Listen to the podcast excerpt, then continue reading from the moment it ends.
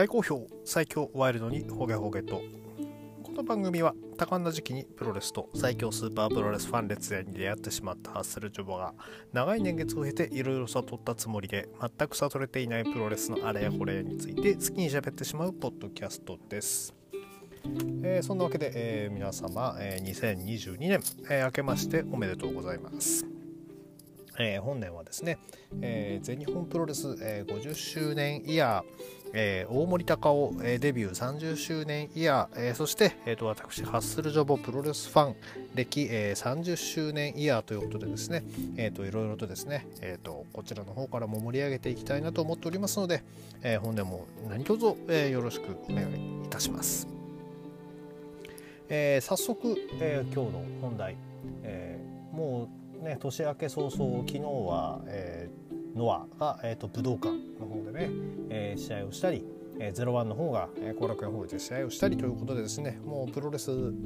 ラープロレスファンにはですね、え、年末年始なんて関係ないやっていうことが続いておりますが、え、全日本プロレスはですね、え、ずっと、え、1月2日3日ということで、え、いつも試合後楽園ホールでですね、え、試合しておりまして、え、本日はそのまずは、えーと、全日本プロレス、えー、2022年一発目後、えー、楽園ホール大会こちらのですね、え、レビューを行っていきたいと思っております。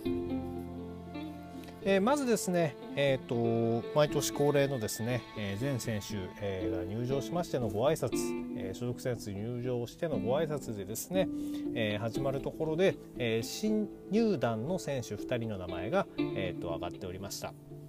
えー、まず1人目、えー、ライジング隼人選手、えーと、愛媛プロレスとの、えー、ダブル所属ということのようなんですが、えーと、ライジング隼人選手が、えー、全日本プロレスにも席を置くということで、えー、ジュニア戦線の方こちらをですね、えーと、活発にしてくれるんではないかということで非常に期待しております。えー、最初ね上がり始めた頃は、えーと、でローカル団体の選手が全日本プロレスそう簡単に上がれるのかということでですね、まあ、正直私もちょっと、え、批判的な、え、意見を持ったりしてたわけですが、まあ、その後の,、ね、あの成長ぶり活躍ぶりっていうのは皆さんもご存知の通り、え、今ではですね全日本プロレスのジュニアに、え、欠かせないメンバーの一人となっております、え、実力でですねそういった地位ちゃんと掴んでいるっていうのはですね、え、非常に素晴らしいことだと思いますので、え、これからもですねライジング隼人選手の方こちら、えー、しっかり、えー、成長ですね見ていきたいなと思っております。でもう一人、えー、入団しましたのが、えーと、ずっとね、えー、かねてから噂になっておりました、えーと、芦野翔太郎選手、えー、こちらですね、えー、こちらも、え、無事入団が決定いたしました、え、現在、えー、諏訪間選手と世界タッグ選手権保持者であるということで、えーと、明日にはですね、えー、そのタッグの選手権試合も控えております、えまあ、芦野翔太郎選手といえばあのレッスル1のエースということでですね。え期待されておきながら、え団体がなくなってしまい、えその後、えーと、全日本プロレスに、えーと、活躍の場を見出して、え上がってくれておりましてその中で、え、誰もを納得させる試合をバンバンと繰り広げて、え実力で今のポジションをつかんだと言っても過言ではないでしょう。アンファン・テリブルというですね、まあ、あのレスラーの時そこまでヒールじゃなかったってことなんですけども、えー、全日の中だと多少ヒール感の強かったユニットからですね、えー、追放されたのを機に、えーと、スワム選手と合流、えー、そして、えー、どちらかというとそのベビーフェイス寄りの立場で今は、えー、戦っておりますが、えー、こちらもですね、えー、まあ体こそですね、えー、そこまで大きくないかもしれませんがパワーファイターテクニカルファイターとしての全日本プロレスでの活躍っていうのを今後も期待していきたいなと思っております。えー、とにかく、えーと、新たな、えー、2選手の入団に今は拍手を送りたいと思っております。でさらにですね、えーと、入団会見ではです入団ということで、えーと、新人としてですね、えー、と練習生として、えー、と1人ですね、えー、と入りまして、えー、とかなり、えー、大きな体をしております、えーとえーと、アマレス出身ということでですね、えー、しかもかなり、えー、いい顔もしているということでですね、えーと、非常に、えーと、あの好感が持てると言いますか好感が持てるという方も変ですけどね、えー、とそうそう、えー、と安西優真選手ですね、えー、と優真選手がねちょっとかぶってしまうような気もするんですけれども、えー、まあそこは置いておき、えー、練習生として入団、えー、来年ことあ今年の、えーと、デビューというのをですね、えーと、目指してくれると思いますので、えー、非常に、楽しみな戦力がまた一人増えたと思っております。えそんな中で、えーと、始まります、えー、第1試合ですが、えーと、井上涼選手の、ね、デビュー戦第1試合、えー、こちらからスタートと2022年はこちらからスタートとなりました、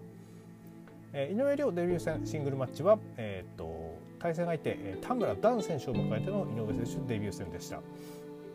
えー、結果は、えー、6分24秒逆エビ固めということでですね、えー決まっておりますが、えこちら解説によりますと,、えー、と川田選手のことがすごい好きだったりとかですねあとはなんか小川選手小川義成選手のこともね好きだなっていうことを言ってる井上選手、えー、こちら、えー、この若さでですね、えそういった世代が好きっていうのも非常に、えー、と好感が持てますし、まあえー、と高校出てすぐということでかなり若い選手ではあります。えそういったところも踏まえてですねあの今後の、えー、全日本プロレス、えー、この身長だとちょっとまだジュニアになっちゃうのかなでもね川田選手もそこまで大きくない体でこうなんとか大きくしてヘビー級でバリバリやってましたんでゆくゆくはそういったところも狙ってくれるかもしれません、えー、これからが期待できる、えー、人材だと思っております。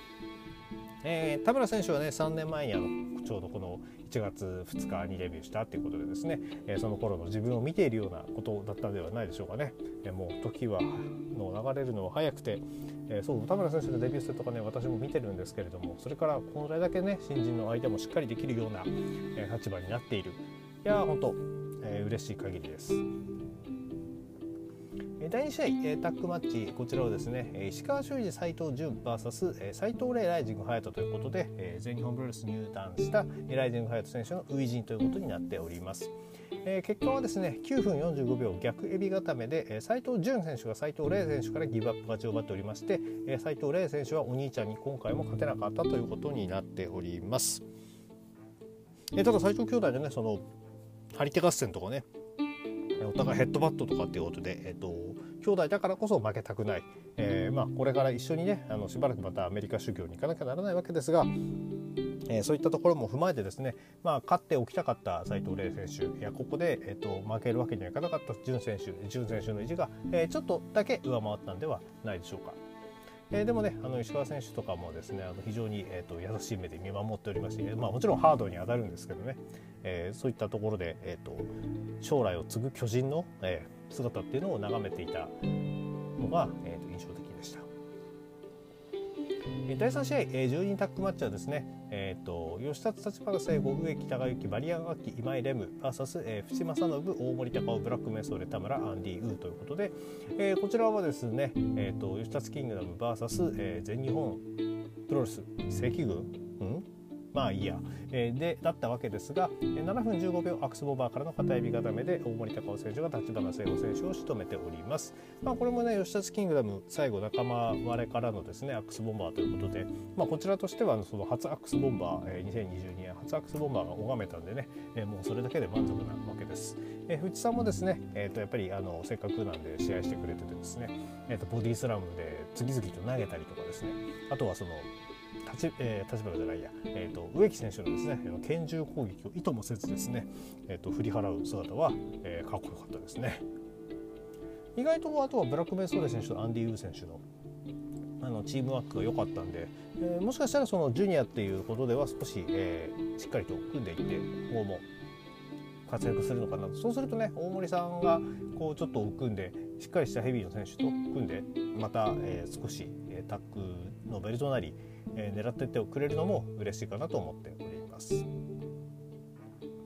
一体4試合、えワールドワイドジュニアスペシャル6人タッグマッチということで組まれましたのは、えスペルクレイジー田尻シーマ VS イザナギ杉武蔵ということで、えーと、カズ林選手の欠場によりまして、えーと、武蔵選手がこちらに入っております、えー、武蔵選手との試合で、えーと、カズ林選手ちょっと怪我してしまったという情報を得まして、えー、が、えー、とそれの責任を取ってっていうのも変なんでしょうけど武蔵選手がですねここにあの名乗りを上げてくれて、えー、まあ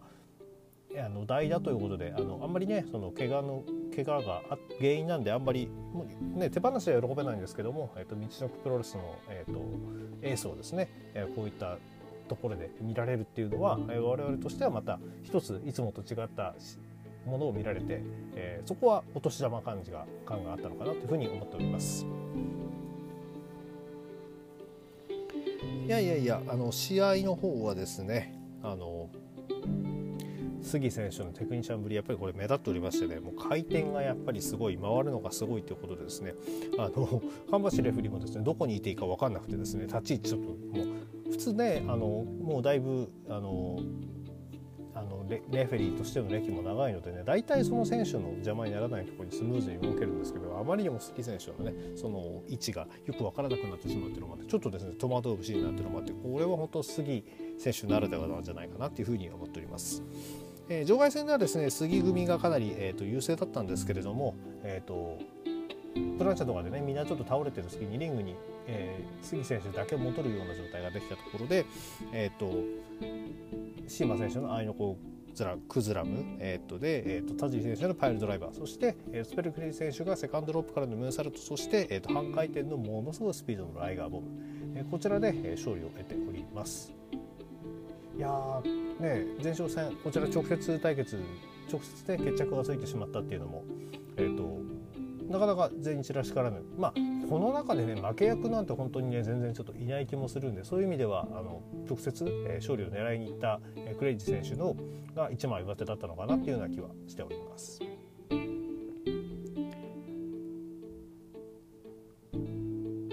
第5試合、えー、こちらはですね、新春バトルロイヤルということで、えー、出場選手が、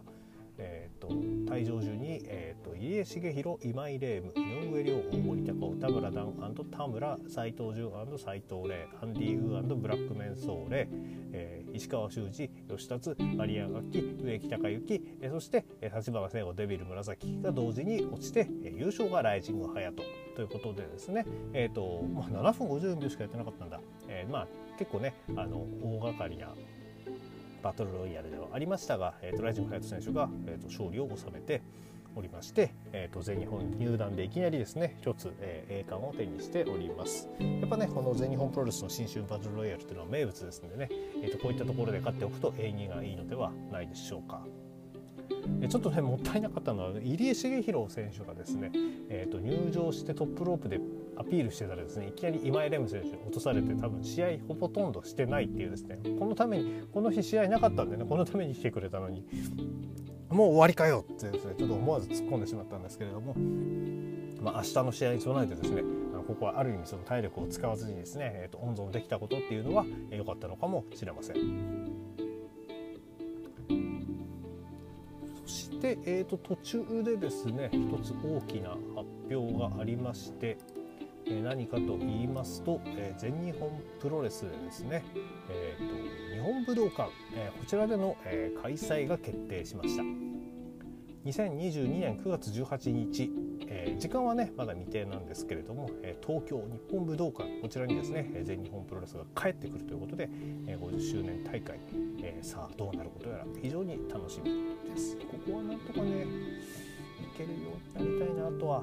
思ってるのですが。さあどうなりますか？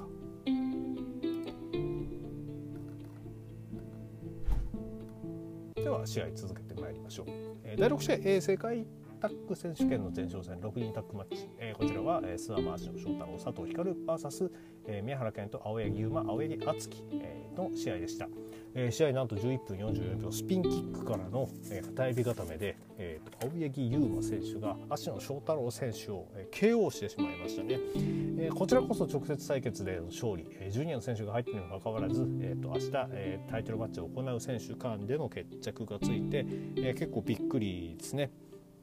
えー、試合いやただねあの1対1での戦いの時全然ね足野翔太郎選手も引いてなかったんですけれどもこれはあの完全にスピンキックがクリティカルで入ったような感じでした、えー、試合後はさらにですねえっ、ー、と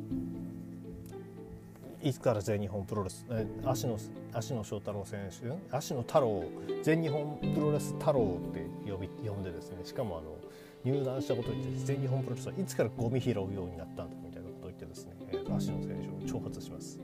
いやまあこれであの入団する前から、え、ライバル関係としては非常にあったわけですからそういった言葉でですね、え、挑発していくまあこれは青柳優馬らしいそして、えーと、試合後はではですね足野翔太郎選手の方もですねかなり、えーと、怒りをあらわにしておりましたのでね、えー、この借りをですね、え無事明日返すことができて防衛するのかそれとも宮原健と青柳優馬、えー、さっきですねプロ格デラックスの方ではですね、えー、とこの足の宮原組がですね足のじゃない、えー、と宮原、えー、青柳組の方がですねえっ、とえー、タックとしての、えーと、トップに選ばれておりましたんで、えーと、そこをですねどう変えてどう下馬評を口がせていくのかということがですね非常になるかな重要になるかなと思っております。えー、では、えー、第7試合、えー、こちらですね、えー、6人タックマッチ、もともと組まれていた、えー、三冠戦が流れた代わりに、えー、大日本プロレスの、えー、アブドーラ小林選手が、えーと、他のビッグ3と呼ばれる他の2人ですね伊藤隆二関本大輔を連れてきた、えー、この試合に対して、えー、立ち向かうのは土井浩二熊嵐そしてトータルエクリプスリーを、えー、宣言した本田隆起でした。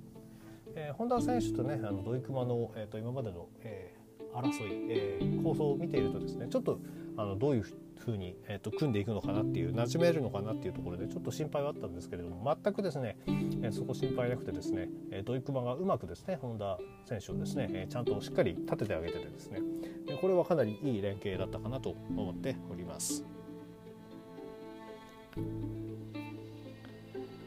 いやでもあの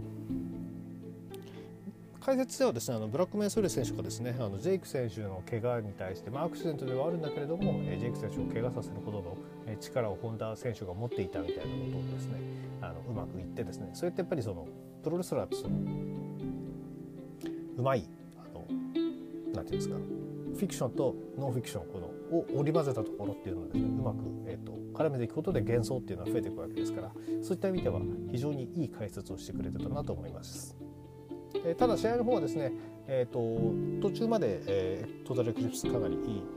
えー、感じで進んでたんですけれども、まあ、の伊藤選手もね市内使ったりとかっていうとレフェリーの目ついてですね市内使ったりっていうのはやっぱり得意ではあるでしょうしそういったところでですねあの大日本プロレス徐々に、えーとペースを握っていきます。えー、一旦はですね徳丸選手がアブドラ小林選手を捕まえてバックフリップしっかり決めて、えーえー、ダイビング戦闘とかっていうところまで行ったんですが、えー、そのダイビング戦闘を防がれてしまうと,、えーと、バカチンガーエルボーそして、関本選手のジャーマン、えー、伊藤選手のドラゴンスプラッシュ、えー、最後は小林選手のダイビングバカチンガーエルボードロップで、えーと、熊原選手がフォールを取られてしまいました、まあ、このフルコースで第2フルコースからったらまあしょうがないっちゃしょうがないですね。えそんな中で、えーと、